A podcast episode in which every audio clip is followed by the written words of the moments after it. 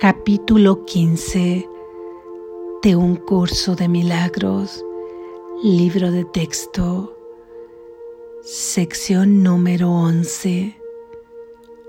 La Navidad como símbolo del fin del sacrificio.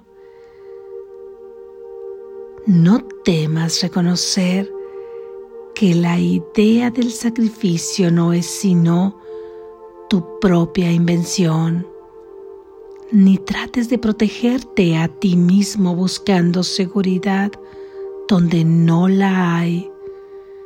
Tus hermanos y tu padre se han vuelto muy temibles para ti y estás dispuesto a regatear con ellos por unas cuantas relaciones especiales en las que crees ver ciertos vestigios de seguridad. No sigas tratando de mantener tus pensamientos separados del pensamiento que se te ha dado. Cuando aquellos se ponen al lado de éste y se perciben ahí donde realmente se encuentran, elegir entre ellos no es más que un dulce despertar tan simple como abrir los ojos a la luz del día cuando ya no tienes más sueño. El símbolo de la Navidad es una estrella, una luz en la oscuridad.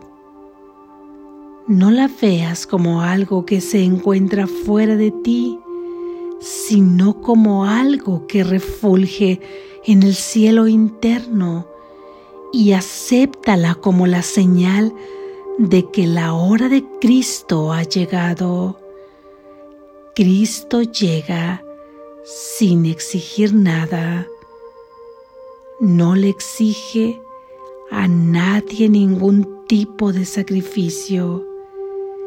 En su presencia, la idea de sacrificio deja de tener significado pues Él es el anfitrión de Dios y tú no tienes más que invitar a aquel que ya se encuentra ahí. Al reconocer que su anfitrión es uno y que ningún pensamiento ajeno a su unicidad puede residir allí con él. El amor tiene que ser total para que se le pueda dar la bienvenida, pues la presencia de la santidad es lo que crea la santidad que lo envuelve. Ningún temor puede asaltar al anfitrión que le abre los brazos a Dios en la hora de Cristo, pues el anfitrión es tan santo como la perfecta inocencia a la que protege y cuyo poder a su vez lo protege a él. Esta Navidad entrégale al Espíritu Santo todo lo que te hiere. Permítete a ti mismo ser sanado completamente para que puedas unirte a Él en la curación y celebremos juntos nuestra liberación, liberando a todo el mundo junto con nosotros. Inclúyelo todo, pues la liberación es total y cuando la hayas aceptado junto conmigo, la darás junto conmigo. Todo dolor, sacrificio o pequeñez desaparecerá de nuestra relación que es tan pura como la relación que tenemos con nuestro Padre y tan poderosa.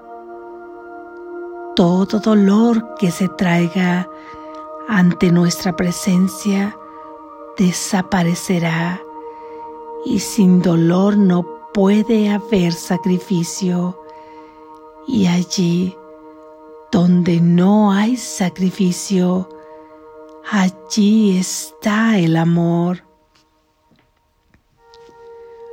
Tú que crees que el sacrificio es amor, debes aprender que el sacrificio no hace sino alejarnos del amor, pues el sacrificio conlleva culpabilidad tan inevitablemente como el amor brinda paz. La culpabilidad es la condición que da lugar al sacrificio de la misma manera en que la paz es la condición que te permite ser consciente de tu relación con Dios. Mediante la culpabilidad excluyes a tu Padre y a tus hermanos de ti mismo.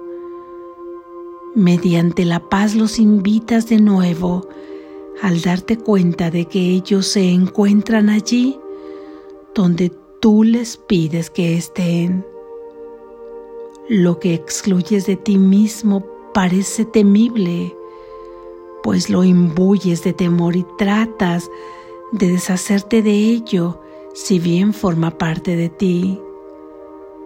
¿Quién puede percibir parte de sí mismo como despreciable y al mismo tiempo vivir en paz consigo mismo? ¿Y quién puede tratar de resolver un conflicto interno entre el cielo y el infierno, expulsando al cielo y dotándolo de los atributos del infierno sin sentirse incompleto y solo? Mientras percibas el cuerpo como lo que constituye tu realidad, te percibirás a ti mismo como un ser solitario y desposeído y te percibirás también como una víctima del sacrificio y creerás que está justificado sacrificar a otros. Pues, ¿quién podría rechazar al cielo y a su Creador sin experimentar una sensación de sacrificio y de pérdida?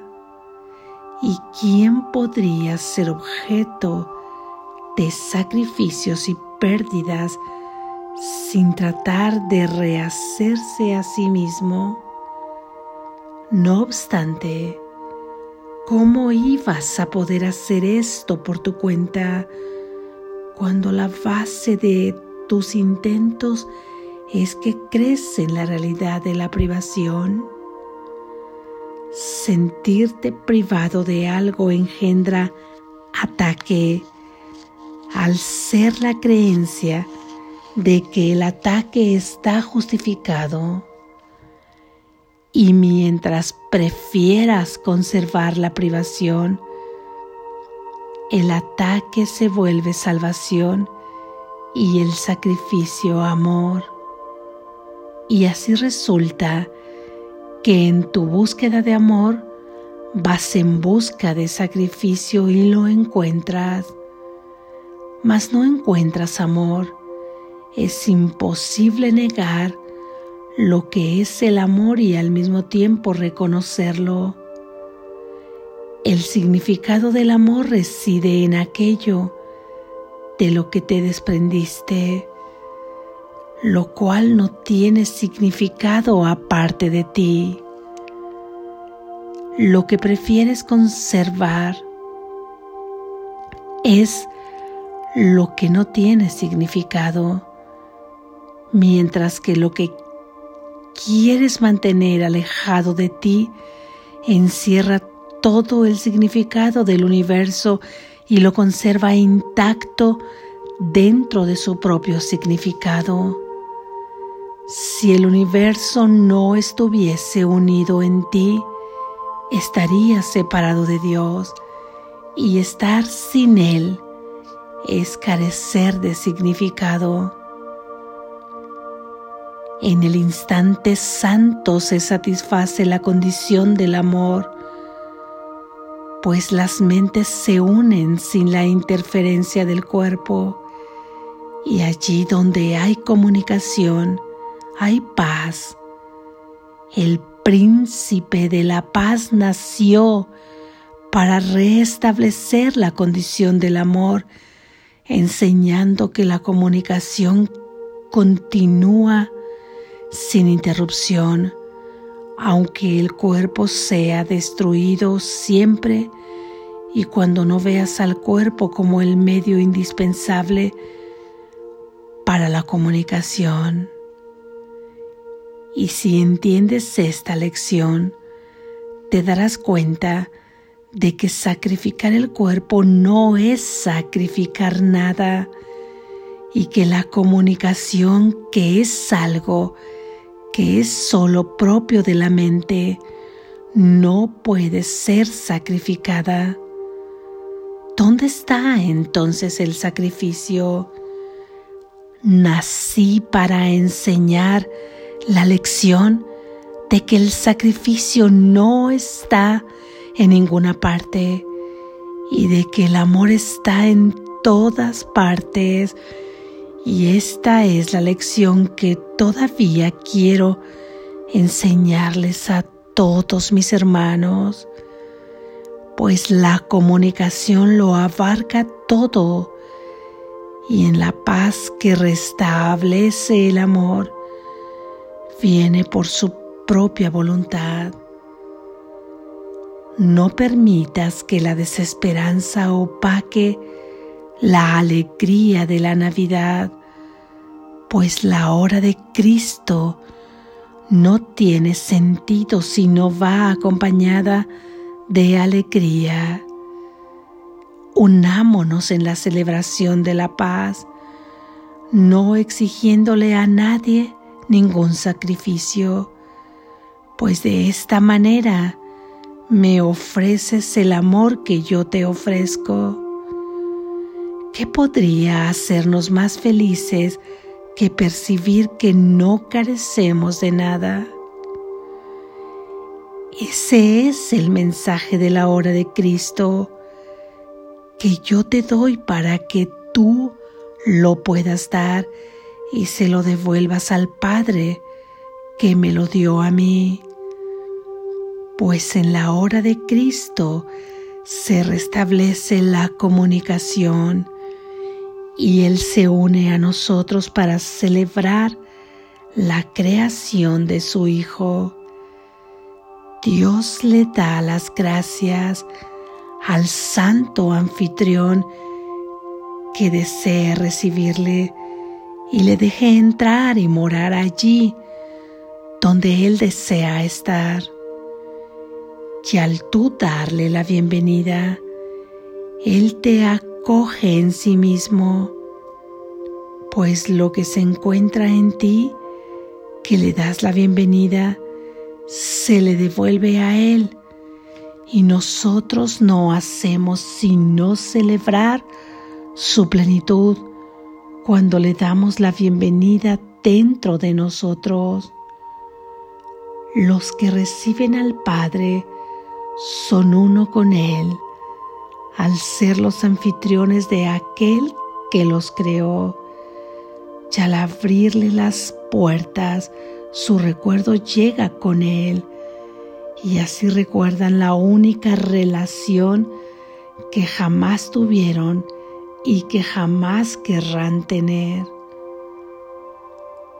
Esta es la época en la que muy pronto dará comienzo un nuevo año del calendario cristiano. Tengo absoluta confianza en que lograrás todo lo que te propongas hacer. Nada te ha de faltar y tu voluntad será completar, no destruir. Dile entonces a tu hermano, te entrego al Espíritu Santo como parte de mí mismo. Sé que te liberarás a menos que quiera valerme de ti para aprisionarme a mí mismo. En nombre de mi libertad, elijo tu liberación porque reconozco que nos hemos de liberar juntos. Te entrego al Espíritu Santo como parte de mí mismo. Sé que te liberarás al menos que quiera valerme de ti para aprisionarme a mí mismo. En nombre de mi libertad, elijo tu liberación porque reconozco que nos hemos de liberar juntos. De esta forma, damos comienzo al año con alegría y en libertad. Es mucho lo que aún nos queda por hacer y llevamos mucho retraso. Acepta el instante santo con el nacimiento de este año y ocupa tu lugar por tanto tiempo vacante en el gran despertar. Haz que este año sea diferente al hacer que todo sea lo mismo y permite que todas tus relaciones te sean santificadas. Esta es nuestra voluntad. Amén.